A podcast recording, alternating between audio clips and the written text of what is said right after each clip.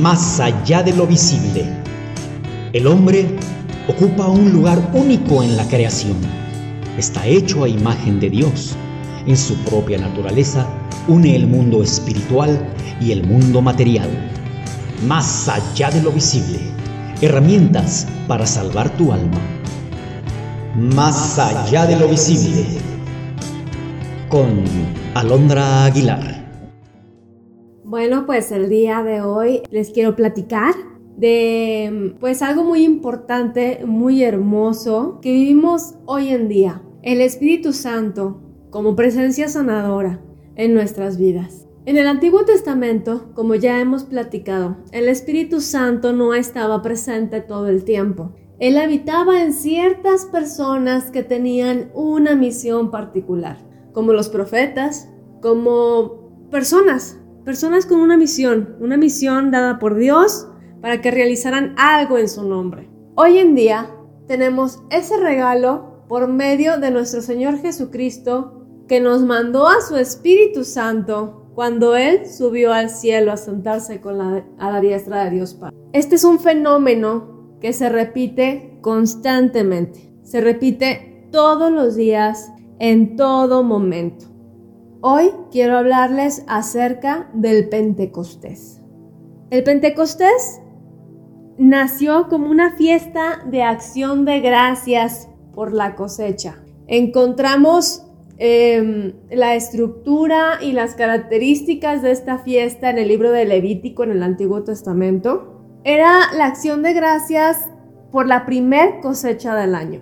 Y se sumó a esta celebración pues el rememorar cuando Dios le da las tablas con los diez mandamientos a Moisés en el monte Sinai. Entonces tenemos que, que el Pentecostés era una fiesta que se celebraba por la cosecha, para dar gracias por la cosecha y también para rememorar, recordar esa este, alianza donde el pueblo judío acataba, reconocía los mandamientos de Dios y donde Dios se comprometía, digamos, a ser su Dios, a ser su dueño, mientras estuviera esa alianza. Vamos a leer el día de hoy el libro de Hechos, capítulo 2, del 1 en adelante.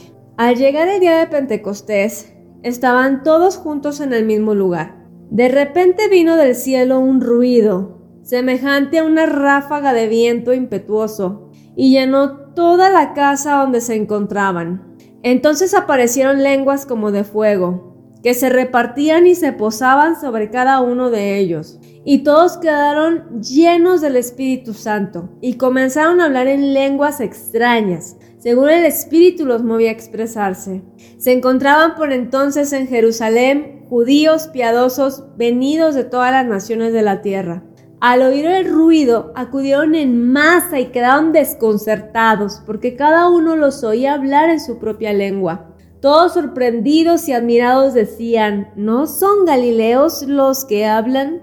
Entonces, ¿cómo es que cada uno de nosotros los oímos hablar en nuestra lengua materna? Partos, medos, elamitas y los que vivimos en Mesopotamia, Judea y Capadocia, el Ponto y Asia, Frigia y Panfilia, Egipto y la parte de Libia que limita con Sirene. Los romanos que estamos de paso, judíos y prosélitos, cretenses y árabes, todos los oímos proclamar en nuestras lenguas las grandezas de Dios. Estaban todos desconcertados y confundidos y comentaban, ¿qué significa esto?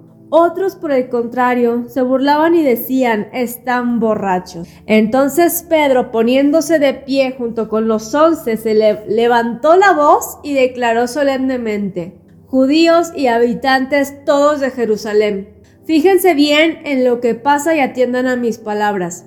Estos no están borrachos, como ustedes piensan, pues son las nueve de la mañana. Lo que ocurre es que se ha cumplido lo que dijo el profeta Joel. En los últimos días, dice Dios, derramaré mi espíritu sobre todo hombre y profetizarán sus hijos y sus hijas. Sus jóvenes tendrán visiones y sus ancianos sueños. Sobre mis siervos y mis siervas derramaré mi espíritu. en aquellos días y profetizarán. Y haré prodigios arriba en el cielo y señales abajo en la tierra, sangre y fuego y torbellinos de humo. El sol se convertirá en tinieblas y la luna en sangre antes de que llegue el día del Señor, grande y glorioso, y todo el que invoque el nombre del Señor se salvará. Israelitas, escuchen, Jesús de Nazaret fue el hombre a quien Dios acreditó ante ustedes con los milagros, prodigios y señales que realizó por medio de él entre ustedes, como bien lo saben. Dios lo entregó conforme al plan que tenía previsto y determinado, y ustedes, valiéndose de los impíos, lo crucificaron y lo mataron. Dios, sin embargo, lo resucitó, rompiendo las ataduras de la muerte, pues era imposible que ésta lo retuviera en su poder. Estas palabras les llegaron hasta el fondo del corazón y le preguntaron a Pedro y a los demás apóstoles, ¿qué tenemos que hacer, hermanos? Pedro les respondió, conviértanse y háganse bautizar cada uno de ustedes en el nombre de Jesucristo, para que queden perdonados sus pecados. Entonces recibirán el don del Espíritu Santo pues la promesa es para ustedes, para sus hijos e incluso para todos los extranjeros a quienes llame el Señor nuestro Dios. Y con otras muchas palabras los animaba y los exhortaba, diciendo, pónganse a salvo de esta generación perversa. Los que aceptaron su palabra fueron bautizados y se les unieron aquel día unas tres mil personas. Palabra de Dios. Bueno, pues aquí tenemos la historia de cómo sucedió el Pentecostés que nosotros como iglesia católica, como cristianos, conmemoramos cada año, el que conocemos nosotros. Un Pentecostés donde hubo una cosecha. Aquí acabamos de leer, la palabra dice, tres mil personas convertidas, el día de la cosecha, tres mil personas convertidas a Dios. Se cosecharon tres mil personas, tres mil almas convertidas, rendidas, arrepentidas, con deseos de cambiar su vida, con el deseo de tener una nueva alianza con Dios. Dice aquí que estaban todos juntos en el mismo lugar. El Espíritu Santo nos une. Aún no llegaba el Espíritu y los discípulos ya estaban reunidos en una casa, eh, por ahí en algunas versiones eh, se menciona que en un segundo piso o algo así. Y estaban ellos reunidos con algunas mujeres, entre ellas estaba María, la Virgen María, y estaban en oración. Eran las nueve de la mañana, también se menciona que era la hora de la oración en el templo precisamente. Y pues bueno, digamos una hora de oración para los judíos. Yo imagino que como no tenían al Espíritu Santo aún, pues la oración podrían ser rezos, podrían ser estar leyendo la Biblia, podrían estar orando en voz alta, como Cristo ya se los había enseñado. Y ellos estaban ahí, simplemente unidos, unidos, porque la unión hace la fuerza, eso se dice, ¿no? Porque dice también la palabra, si dos o más están reunidos en mi nombre, ahí estoy yo, dice el Señor. Y, y Jesús tenía 10 días de haberse ido de haber subido al cielo. Yo imagino que los, los discípulos estaban confundidos, estaban con miedo de que quizá los romanos pudieran encontrarlos y pues ya tenían una orden de, de, de, este, digamos como de restricción de no, este, promover el nombre de Jesucristo por lo de la resurrección, que querían taparlo los judíos y los romanos. Entonces, debieron haber estado confusos, debieron haber estado con miedo, debieron haber estado escondidos de cierta manera, pero en oración, se mantenían en oración. Jesús les había dicho antes de irse, no se vayan de Jerusalén, quédense aquí en la ciudad y, y esperen. Eso lo tenemos en Hechos y... A ver, dice aquí en Hechos 1, versículo 4. Un día mientras comían juntos les ordenó, no salgan de Jerusalén, esperen la promesa que les hice de parte del Padre. ¿Cuál promesa? La promesa del, Paráclito. Porque Juan bautizó con agua, pero ustedes serán bautizados con el Espíritu Santo dentro de pocos días. Entonces estaban en oración y estaban en un estado de obediencia. porque en medio de su incertidumbre, ellos decían, bueno, el Señor nos dijo que nos quedáramos en Jerusalén y aquí estamos, unidos en Jerusalén y pues esperando a ver qué va a pasar. Y de repente se escucha un ruido fuertísimo, como un terremoto en esa casa. Y fue tal, tal el terremoto, el, ruido, eh, como una ráfaga de viento fuerte, menciona aquí la palabra, que llamó la atención de las personas que estaban afuera de las personas que estaban a los alrededores, que eran muchísimas, porque aquí menciona que había gente de todos lados. Era un día de fiesta, un día de fiesta para todos los judíos. La celebración de la cosecha, de la antigua alianza, de todo eso. Había gente de todos lados, era un gran alboroto. Y entonces, ese miedo, de repente cuando llega el espíritu, ese miedo de repente se va. Ese miedo desaparece. El espíritu lo llena de, de fuerza, como un fuego, dice aquí, como lenguas de fuego. ¿Qué hace el fuego? El fuego se caracteriza o se visualiza eh, por quemar, por purificar, por, por su acción este, deslumbrante, ¿no? Este, que llama la atención. Entonces es un fuego abrasador, un fuego abrasador.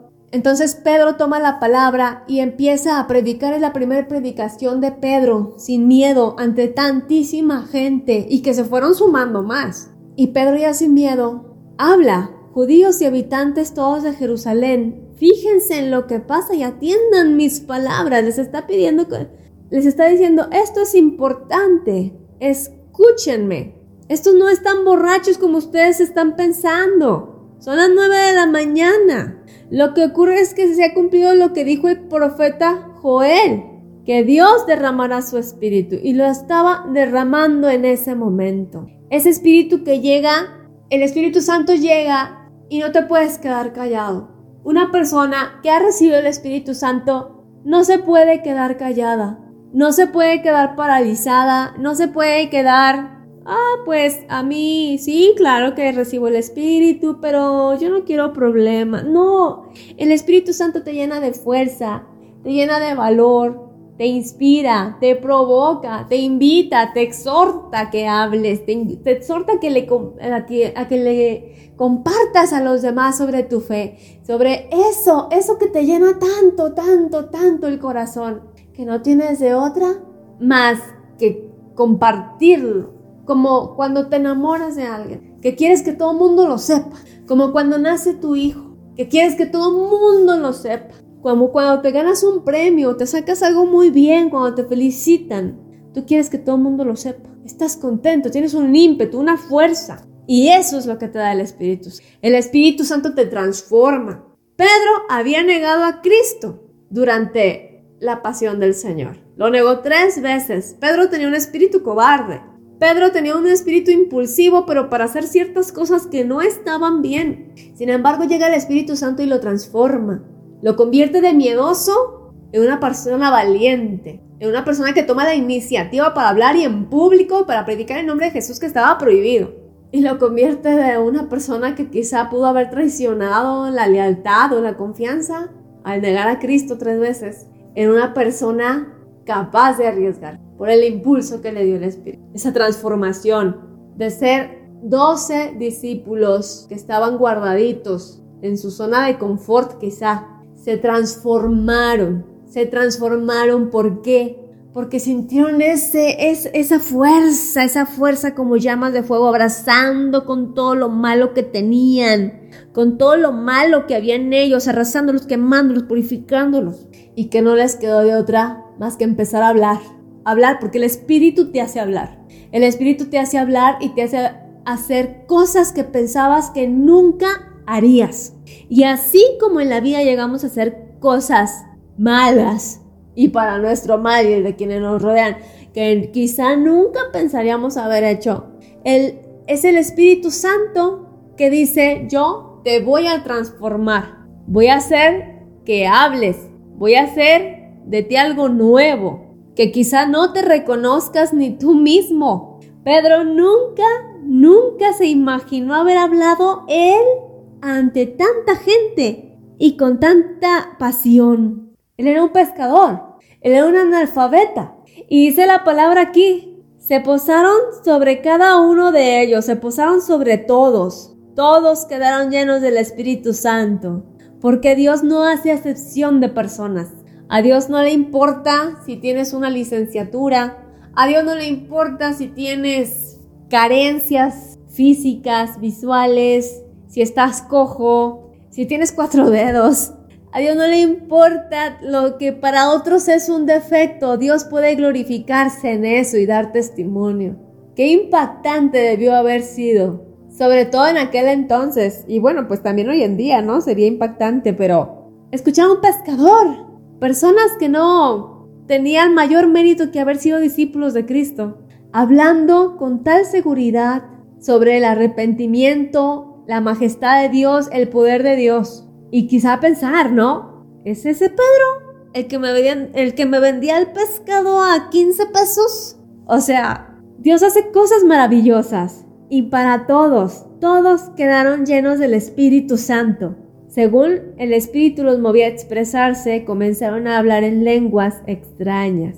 Nos encontramos con un Cristo vivo aquí, con un Cristo que llega en su espíritu a cada uno de ellos para habitar en ellos, que llega para transformar con un propósito de un nuevo mundo cristiano. Porque Dios no quiere que seamos cristianos de, pues sí, voy a la iglesia los domingos y a veces, o voy a la iglesia, pues cuando se, cuando hay una boda, cuando hay unos 15 años, pero soy, soy cristiano.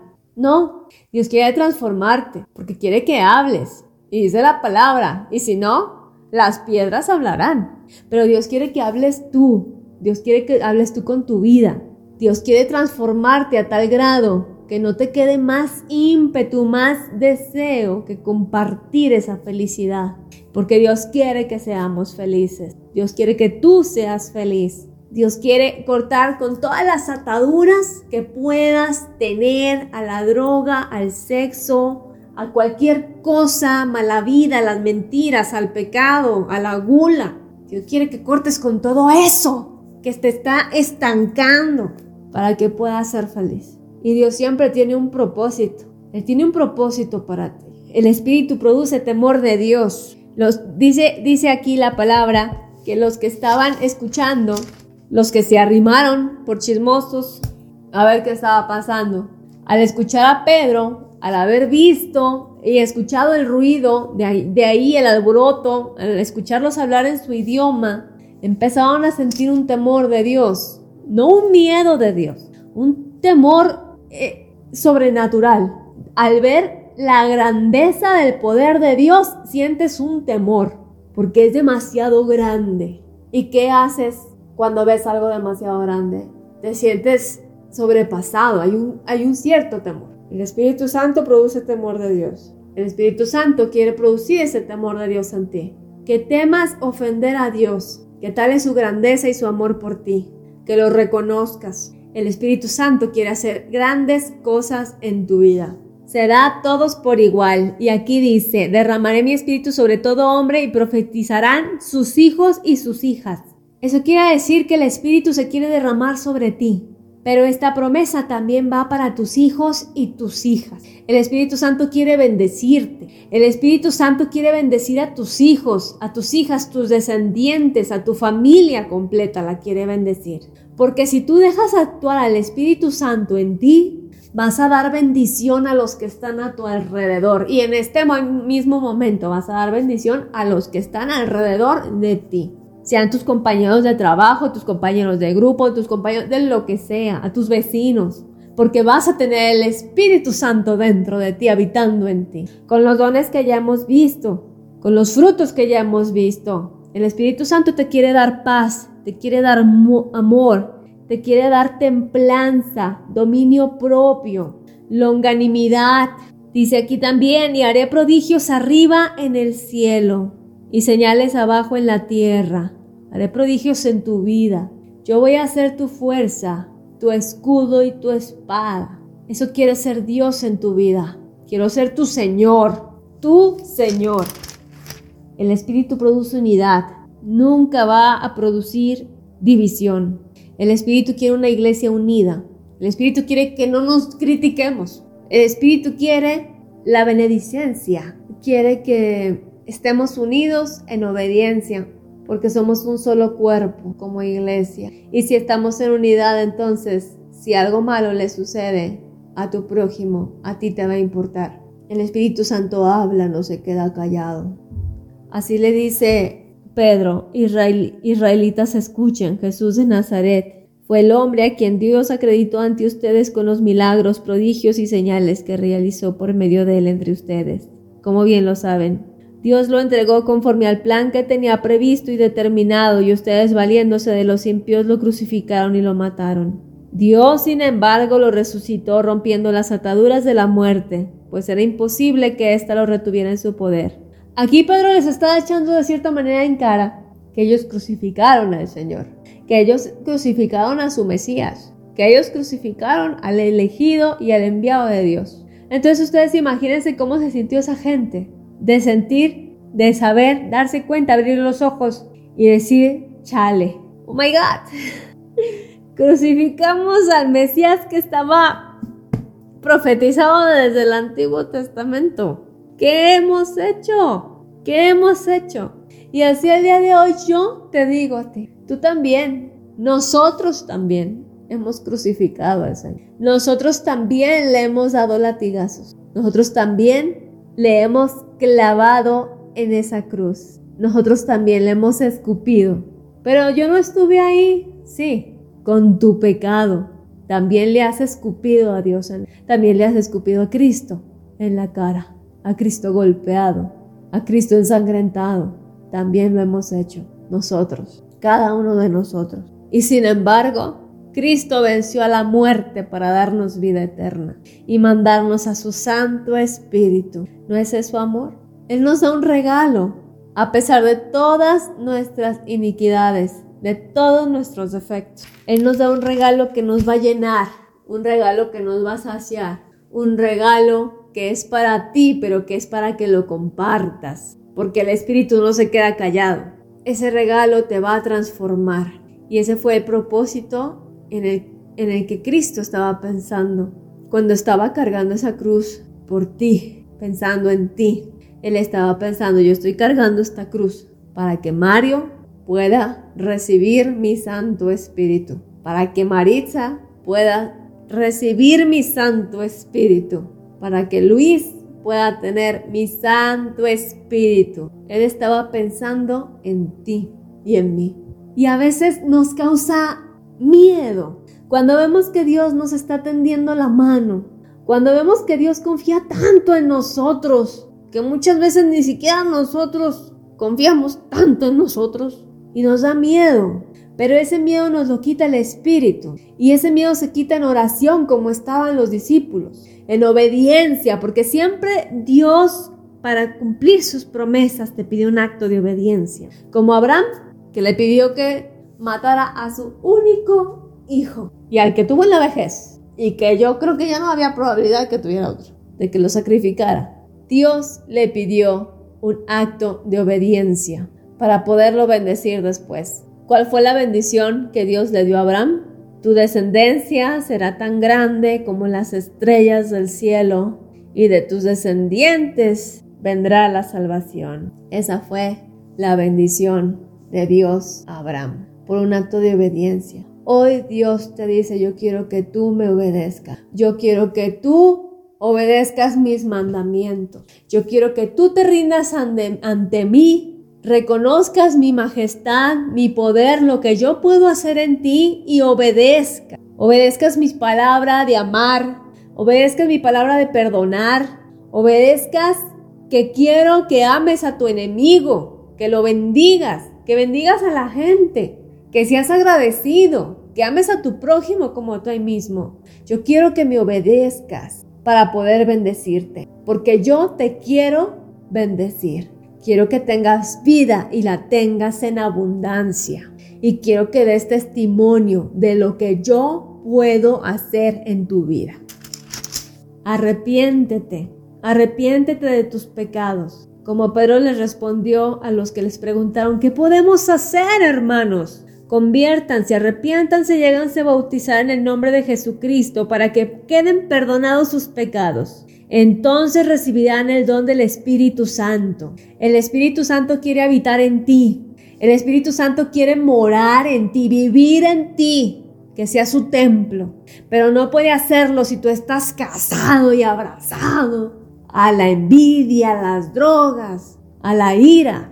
El Espíritu Santo, Dios no puede habitar donde está el mal. Tienes que entregárselo todo, tus fuerzas, todo, Señor. Yo soy incapaz, pero para ti lo que para uno es imposible, para Dios es posible.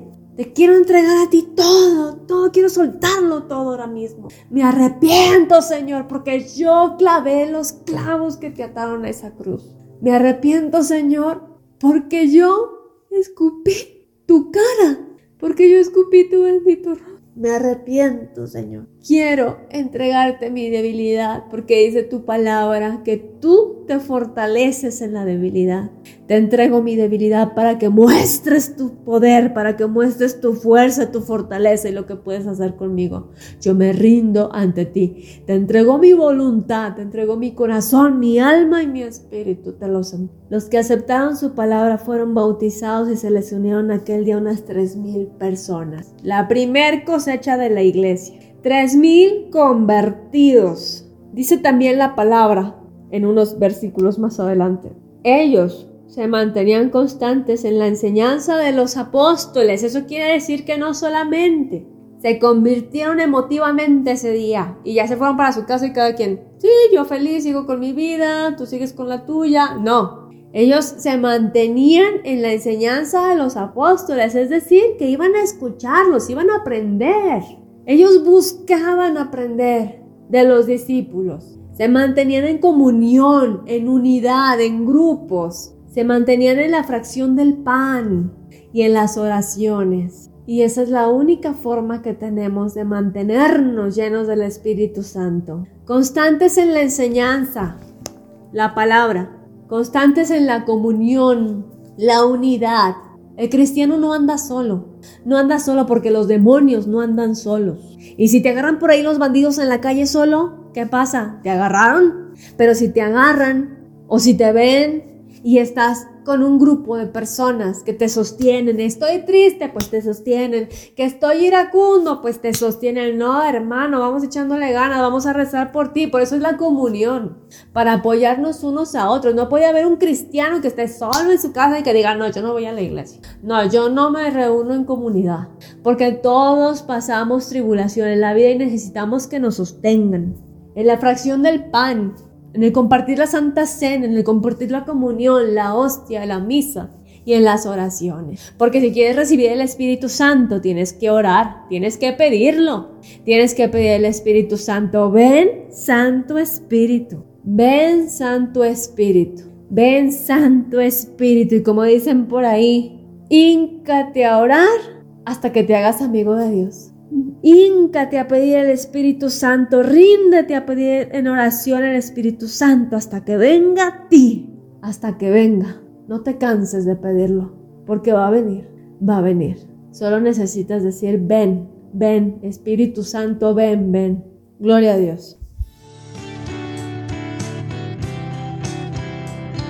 Más allá de lo visible, el hombre ocupa un lugar único en la creación está hecho a imagen de Dios. En su propia naturaleza une el mundo espiritual y el mundo material. Más allá de lo visible, herramientas para salvar tu alma.